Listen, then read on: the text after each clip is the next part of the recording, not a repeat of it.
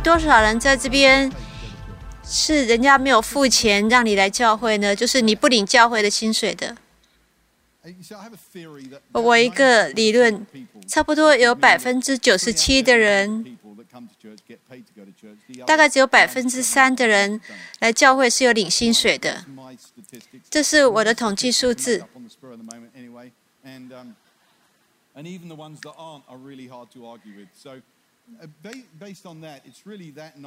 大概是我今天要讲的是针对于百分之九十七的人，百分之三的你们可以听，你也可以听来帮助另外的百分之九十七的人。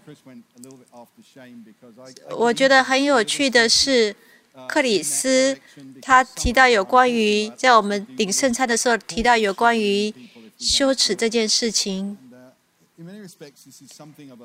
对我而言，这是我一个生命的信息。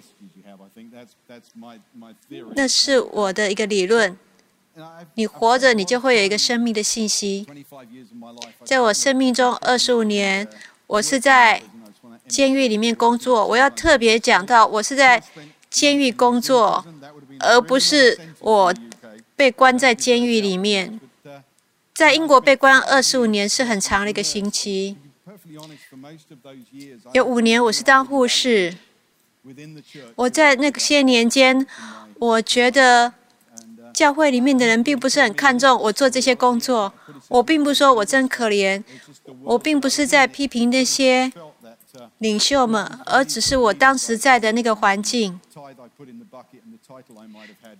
我的价值呢，是来自于我去聚会，或是我给十一奉献。我觉得，并不是有很多人在七十八十年代的时候，对我的工作觉得是很有价值的。在圣经里面，《哥林多后书》六章一节，我们与神同工。如果我们跟神同工的话，你就不能有属灵跟属世的分别。我们跟神同工的话，就没有这种分别。比尔牧师他讲了一个蛮有趣的一个故事。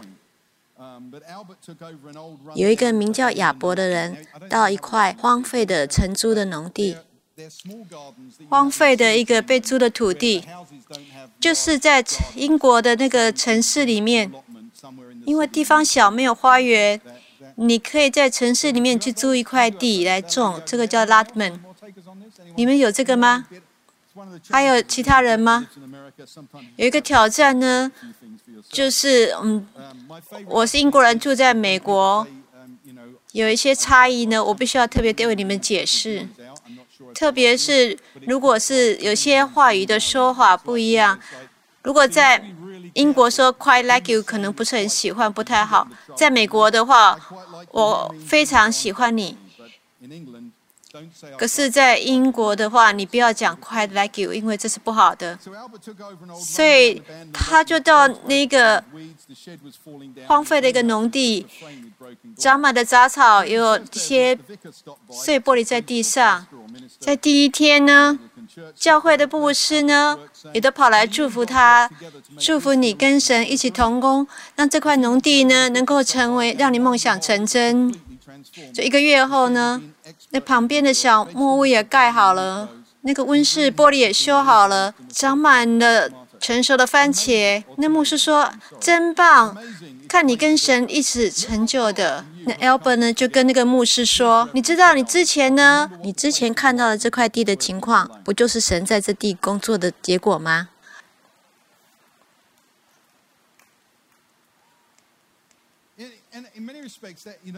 这个就是有些时候有很多的这样的心态想法影响我们基督徒的生活。在箴言二十三章第七节，因为他人心怎样思量，他为人就是怎么样。如果你如果不是有正确的想法的话，就会出问题。我今这这几礼拜，我问了我们伯特利教会一个专门治对付谎言的专家史蒂夫·贝格兰，他常常面对这些谎言的时候，他就会大笑。这些谎言呢，最主要是因为有属世跟属灵的这些区分的。属世跟属灵是不应该有区隔的。在圣经里面是没有这样子的分别的。我们是起初神创造人在伊甸园的，是跟神一起同工的。神创造我们就是要跟神一起同工的。所以以下有几个谎言：我不是一个很好的基督徒，我是次等的基督徒，因为我不是在教会领薪水的。我的工作不像我的牧师、先知或是使徒那么重要。在将来有一天我要来服侍，我不像牧师那么属灵。我生命中的问题是我的错，因为我不是一个好的基督徒。我只有在教会才能够经历神的荣耀。天堂中好的位置是保留给在教会工作里面的人。从教会流出去的河流越流就水越浅。这个世俗属灵跟属世的一个区分，就会相信这些谎言。就像克里斯他所说的是羞耻。羞耻会让你没有办法听到那个唯一可以告诉你你是谁的那个声音。羞耻就是因为你相信那些谎言，就是你相信的我不是全职的服饰。如果我们真的相信那样子的谎言，羞耻就会让我们觉得我们比不上别人，我们比较不重要，我们比较没有价值。这个就是我们把世俗、属世、属灵分开来，以至于有这样的结果。可是，如果我们了解说我们是神神头工的话，最好的一个典范就是耶稣，他是完全的人，也是完全的神，他跟神同工。我们是要像耶稣一样，所以我们是要与神同工的。等一下，我会给你在我生命中发生的一些事情，来强调这个重点。如果我们把属世跟属灵的分开来，我们就会常常把自己跟别人来比较。我特别是在讲对那个百分之九十七的人，在在医院、在学校、在办公室、在店里面工作的人，我们就会常常把自己跟别人比较。我不知道你怎么样，我每次跟人家比较，我就觉得自己不够好，这不是一个健康的方法。如果我们相信有一天我有可能可以全职服侍，这个我现在有的二流的工作会停下来，我们不仅把我们自己跟别人比较，我们也。把我们自己的现在跟未来比较，我们就贬低自己。我说的是，我们今天就已经走在我们的命令上。命定是一个很特别的字，它并不是在圣经上。除了在以色列人被掳到巴比伦的时，巴比伦的时候。我不知道这个字是什么时候开始流传到教会里面，也许是借着一些诗歌。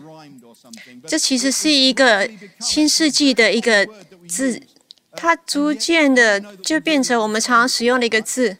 可是我不了解，我们是不是真的了解这个字的意思？它并不是。跟来所使用这个字的意思。如果你不相信你现在所活的就是你的命定，你就是在浪费你的现在。如果你在把自己跟别人比较，如果你把你自己跟现未来比较，你又不是活在现在。可是你唯一能够改变的、影响的就是今天。你可以梦想明天，可是在这个当下，是唯一你能够做一点事的时候。耶稣是在生命中每一个过程里面，都是在他的命定上。没有人会怀疑说，耶稣他在马槽里是不是在成就他的命定？有些时候我们会有这样子的想法，特别是当我们想有属世跟属灵的分别的时候，我们活着比较自己跟别人，或是比较自己跟未来的时候，我们常常在在想说，我们是在到教会聚会，还是在家庭生活？我们常把自己的生命做了一些分割，然后崇拜一些属灵的领袖。很可悲的就是，当这些领袖有一些道德上的一些失败，没有符合我们的期待的时候，我们就会非常的失望，因为我们觉得他比我们属灵。我们必须要结束这样子的想法。我刚刚有说过，这是有关于跟神一起同工。另外一件事就是，当我们了解到没有属世跟属灵的分别的时候，自然跟超自然是要一个结合。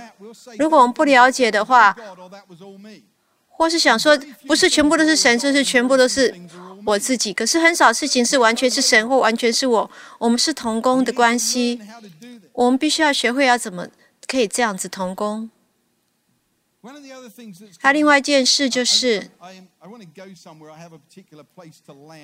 我有特别的一些事情要跟你来分享，我觉得会帮助你们的。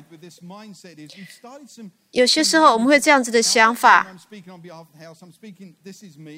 我是以我自己的立场来讲，而不是代表我们教会。我不喜欢讲到商场上使徒的这个字眼，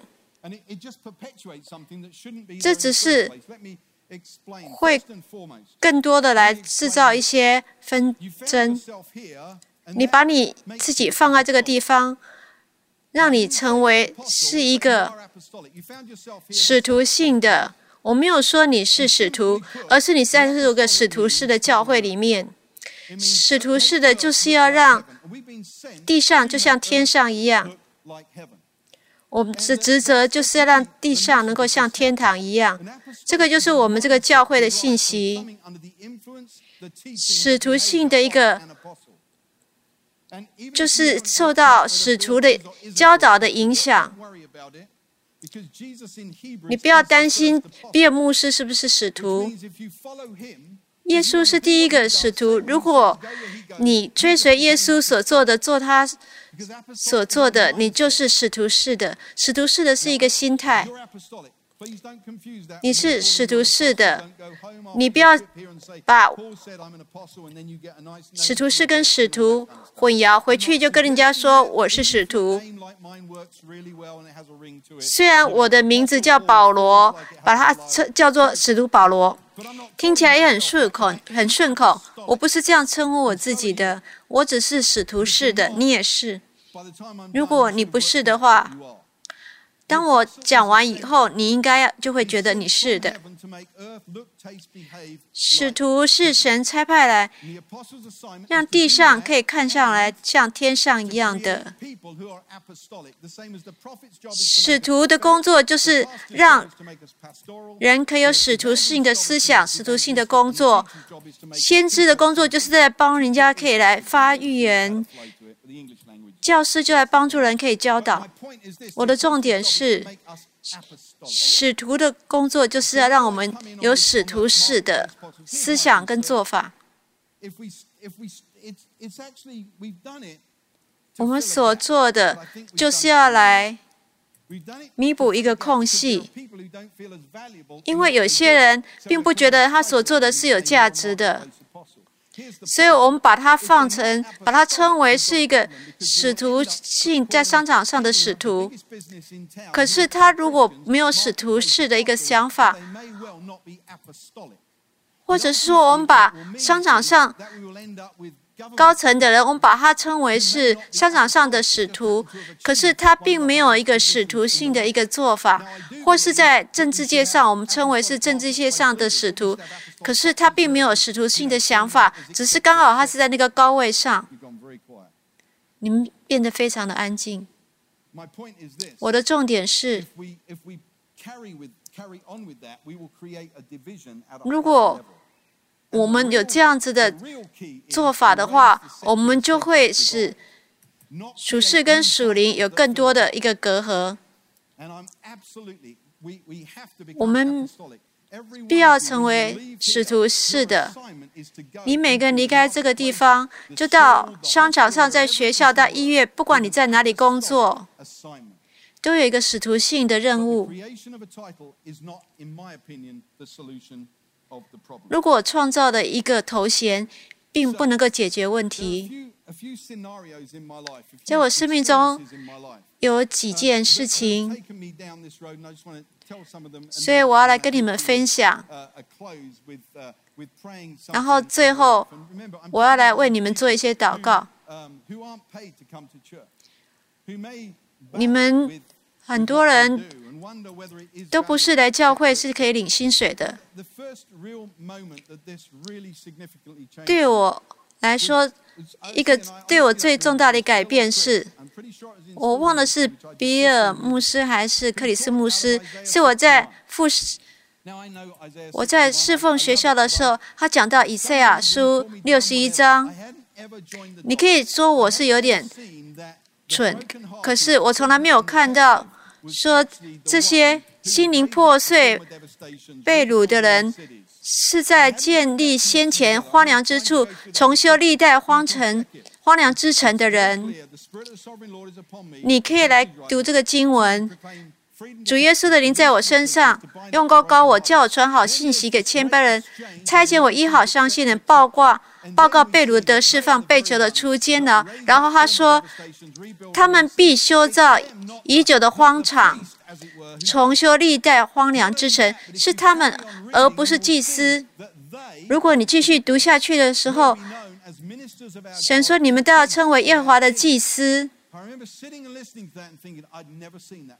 我以前从来没有看过这个，我知道我读过很多次，可是我从来没有意识到这一点。对我而言，教会祭司的一个任务就是要来释放这些被掳的人，所以这些被释放的人就可以来重修历代荒凉之城。有一天，他们会被称为耶华的祭司，神的仆役。在六十一章第七节，他说：“你们必得加倍的好处，代替所受的羞辱。”所以，有一些人在他们还没有得到突破，还不知道他们在这世上的目的，他们觉得很羞愧的时候，我们要给他们，就是让他们可以得加倍的好处。所以。我了解到，属世跟属灵的分别是没有在圣经上的，也不应该在教会里面，也不应该在我们的想法里面，因为百分之九十七的人来到教会不是在教会领薪水的。如果他们相信，他们觉得他们所做的是不比。在教会工作的人还有价值的，他们觉得他们比一般在教会工作的人不重要，这是很可怜的。还有第二件事情就是，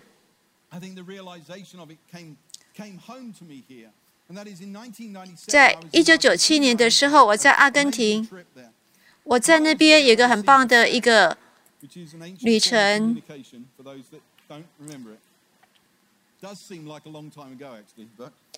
好像是好久以前的。我在那时候，我去 Claudia 的办公室。Claudia 他是在阿根廷那个时代是非常伟大一个复兴家。我很荣幸可以跟他在那边。我是被差派他那个教会里面。我去那个教会之前，我升迁了。我被派来管理一个监狱。克劳迪亚，他就问我说：“你怎么样？”我说：“哦，我刚升迁了，我要来管理一个监狱。”他马上对着我眼对眼，然后搭着我肩膀说：“你要回到英国去，为了神来管理那个监狱。”我知道那样一个呼召。一九九五年九月的时候，神呼召我。我不特别知道到底怎么回事，可是我知道神呼召我。我很高兴我在那个时候有那个机会。在那个时候，Claudy，我就决定说好，我要回去为神来管理那个监狱。我觉得好像是我被任命的，至少有人。看中我所做的，差派我去。他另外一个就是，虽然一直在我心里面，我一直没有办法知道如何来表达，就是在我射护腺癌开完刀以后。那个就是，我觉得好像手术医治我，好像是刺激的。我们希望能够是超自然的医治，可是如果还没有的话，医生、医药还有手术医生，他是神给我们的很好的一个礼物。所以，在我开完刀回到教会那个主日晚上，我就说，开刀并不是刺激第二流的医治。有一个手术医生，他一年开七十五次刀，他的爸爸也是医生，他们家族都是医生世家，所以他打电话给我，他跟我说，我上过所有的课程，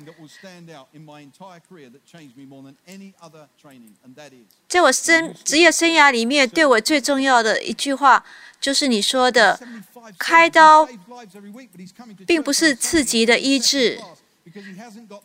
他救了无数的人，可是他一直觉得自己所做的只是刺激的，因为不是超自然的医治。这些事情，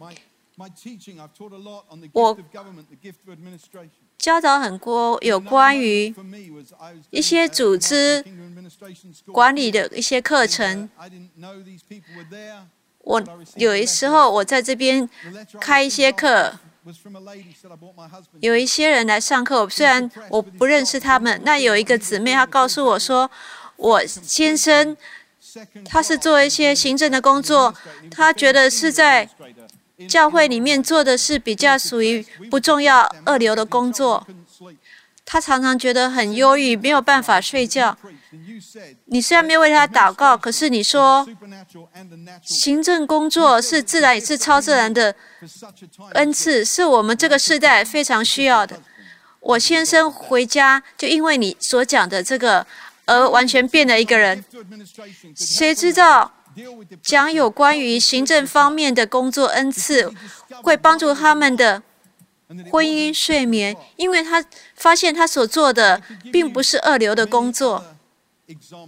我可以给你很多的一个例子，在我的生命过程中，我所讲的这个信息是非常重要的。你没有办法。一直觉得说你自己所做的是比不上别人的。当你跟神一起同工的时候，你不能把你的生活区分成不同的部分。我们前一阵子有一个医疗界的一个特会，我让他们知道说，他们所做的并不是次级的二流的工作。当他们如果在跟神同工的话，他们所做的就是很卓越的工作。所以这个礼拜我有一个手术医生，他送我一个简讯，他告诉我说，有个病人他的尿道有钙化，都塞住了。他就看那些检查报告，他就问他的同事，他同事说，这个手术太困难了，你最好把他转到别的地方去。我那个朋友说，他病得太严重了。不适合转诊。他为他病人祷告，当他开刀的时候，他发现里面没有任何的钙化现象，只有两个小小的石头，他就可以把它拿出来。这个就是医生跟超自然一起同工的。他相信神有些时候就直接的医治人，有些时候神会借着他的手术刀来医治。他必须要认识到，说他所做的并不是刺激的工作。下一个对我来说。也许我可以说是是有圣灵在那边做工，就是在 Bunky 的超自然的全福音聚会。Susan 这个讲员呢，我那时候并没有想说我要很认真的来祷告，我只是很诚实的对你说，他站起来讲道的时候，他讲到约尔书二章十七节。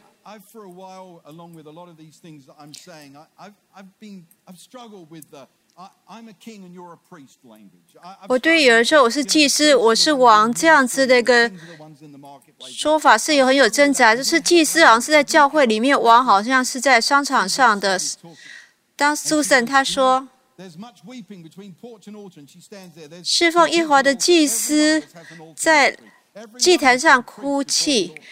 每一个人都有一个祭坛，所以我们在神面前里面哭泣，然后我们就回过头来说，我们每一个人都是有在廊子里的一个服饰。我们要在祭坛还有廊子里两边都要来工作，并不是分开来。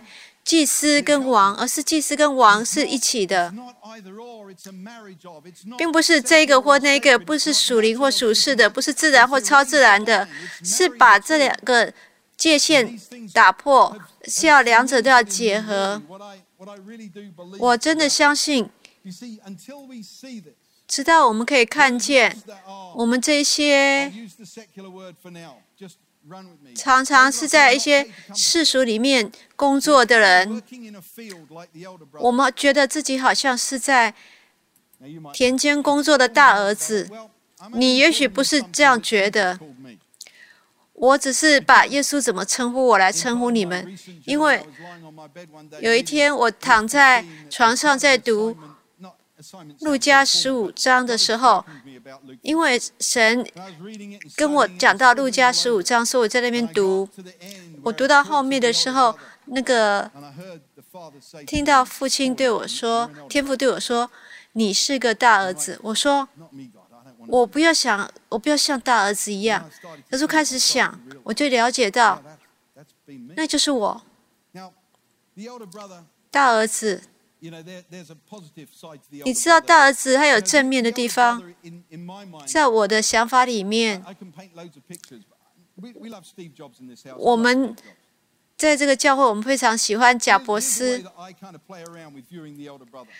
他常常就是让我觉得说，好像是大儿子。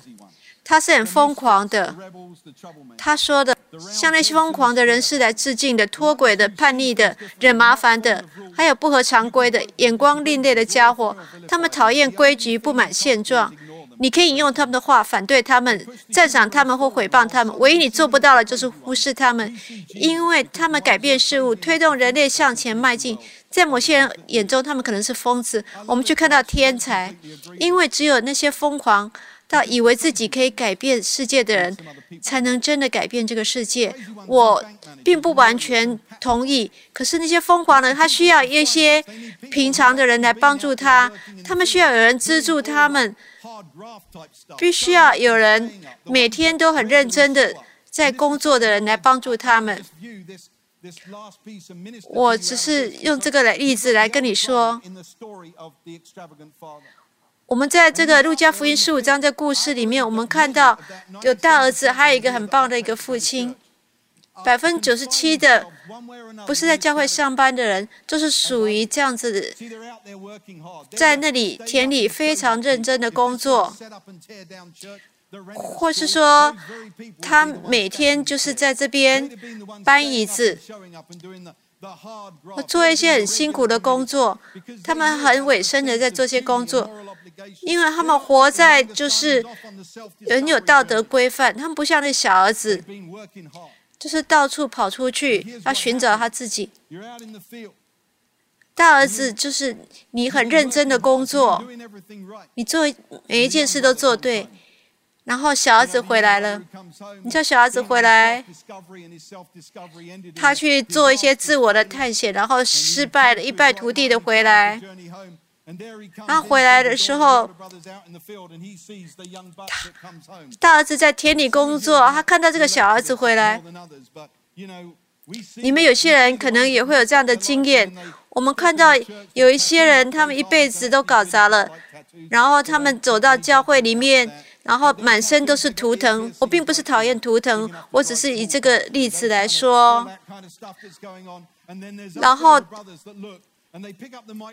他们在台上拿起麦克风，他们开始讲到天堂好像就降下来，你就想说这是不公平的。我这么认真的在这里工作，我搬椅子、要拍椅子，可是他浪费了一大堆，他做这个做那个，这真的是很不公平。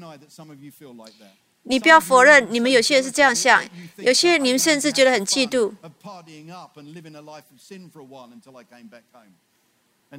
你们有些人甚至非常的嫉妒，想说我都没有像他那样子挥霍浪费来享受。我承认，我有时候就是像这样子，就那样子很认真的工作。这些人。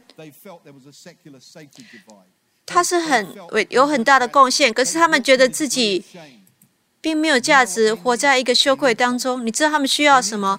他们需要听到一些，他们需要听到，就像神对我所说的那些话语。那个父亲打破了一些规矩，为了他的小儿子，他给他钱，这个是打破规矩。他打破那个规矩。他跑去，然后把袍子加在小女儿身上，然后他也为大儿子打破了一规矩，因为在那个文化里面，他是不应该离开那个宴会场上的。他离开那个宴会场上去田里找那个大儿子，大儿子需要听到这些。我知道有很多人，他很认真的工作，可是他不觉得自己很有价值。不觉得自己很重要，他不相信，当拿起麦克风释放医治的时候，医治就会发生。他们在那边比较，他就是卡在一个觉得自怜、不公平的一个情况上。父神有同样的话对你对我说，因为他对着大儿子说：“我。”一直与你同，我常与你同在，我一切所有的都是你的，一切所有的，所有的。你看，我们所需要的，我要跟你说的就是，如果没有那些人努力的工作，很忠实的工作，是这个教会的一个基石的那些人。就不可能有复兴跟改造。如果没有人二十年、三十年很认真的在政府机构或是在医界、教育界工作，如果没有这些人的工作，就不可能。复兴是不可能，只有在教会有几个讲道就会发生的。你必须要在你的岗位上做神要你去做的。如果我们觉得我们是次级的工作，我们如果我们一天到晚比跟自己跟比较，觉得自己很可怜，就不可能有复兴。我觉得在所谓的文艺复兴，就是说，就是用你的创造力。来荣耀神，我觉得不可能有文艺复兴，除非不是在教会工作的人能够听到神跟他说：“我一切所有都是你的。”不是让你觉得说：“哦，你每次回来教会，然后等你离开的时候，你就觉得自己所做的工作是不重要的。”教会是要来装备你的，可以来差派人出去的。是有人需要来这边得医治，不错，你是要得医治，可是你也要被差派出去，所以我们不会觉得我们所做的是次级的，我们是二流的人。我要用以赛亚书六一章来做结束。我很喜欢这个经文，我越读我就越喜欢，所以我要向克劳迪对我的。一个服侍来服侍你，就像克劳迪跟我说，你要回去英国来为神管理那个监狱，所以我也要对你说。你要去在神呼召你所做的岗位上。如果你不相信你所做的就是一个全时间的服侍神，你就是在监狱里面。如果你在家里教养孩子，你是在家教育孩子。如果你不相信那个就是你的位分的话，你就好像是在关在监狱里面。如果你不相信说。神呼召你，现在就是在当一个学生，或是在商场上、法界里面。你如果不相信，你就是在一个监狱里面。我有十九年之间，我在监狱，我会签我的名字，当我示范囚犯的时候。就是释放这些囚犯的自由。当我这样子来在这里服侍的时候，我就是释放在属灵里面，因为耶和华的灵在我身上，用高高我，可以医治伤心的人，报告被掳的得释放，被囚的得监狱，传好信息给谦卑的人。释放你们到你们的岗位上，这是没有属世跟属灵的分别的。我花了很多年的时间，把我跟别人来比较。有些时候，我觉得说，我一辈子所领人信主的，还比不过别人在午餐时间所领的人多。我就一直在。比较自己，打击自己。我现在有人对我发预言，要我成为一个传福音的人。我要告诉你，你要回去你的岗位上为神来做事情，因为耶和华的灵在我身上，用高高我。我给你这样的一个许可，你可以来宣告。你是可以宣称自己，你是神的祭司，因为耶和华的灵在我身上，他要你医治伤心的人，报告被掳的得释放，被囚的出监的，把你的手放在你的心上，我要把在你身上的锁链砍断，你要回去，在你的职场上，在你的家里。在你的社区医院里面为神来做工，因为今天我给你这样的许可，你已经得自由了。我为你签一个释放的一个证书，你不需要到你的假释的官员来报道，你已经完全的得自由了。只释放你得自由，你就完全得自由。你要回去在你的岗位上。要知道，神非常的爱你，他对你的耳边说：“我一直与你同在，一切所有的都给你了，所有的就是所有一切的，我所有的一切都是你的。奉耶稣的名，你是自由的。”阿门。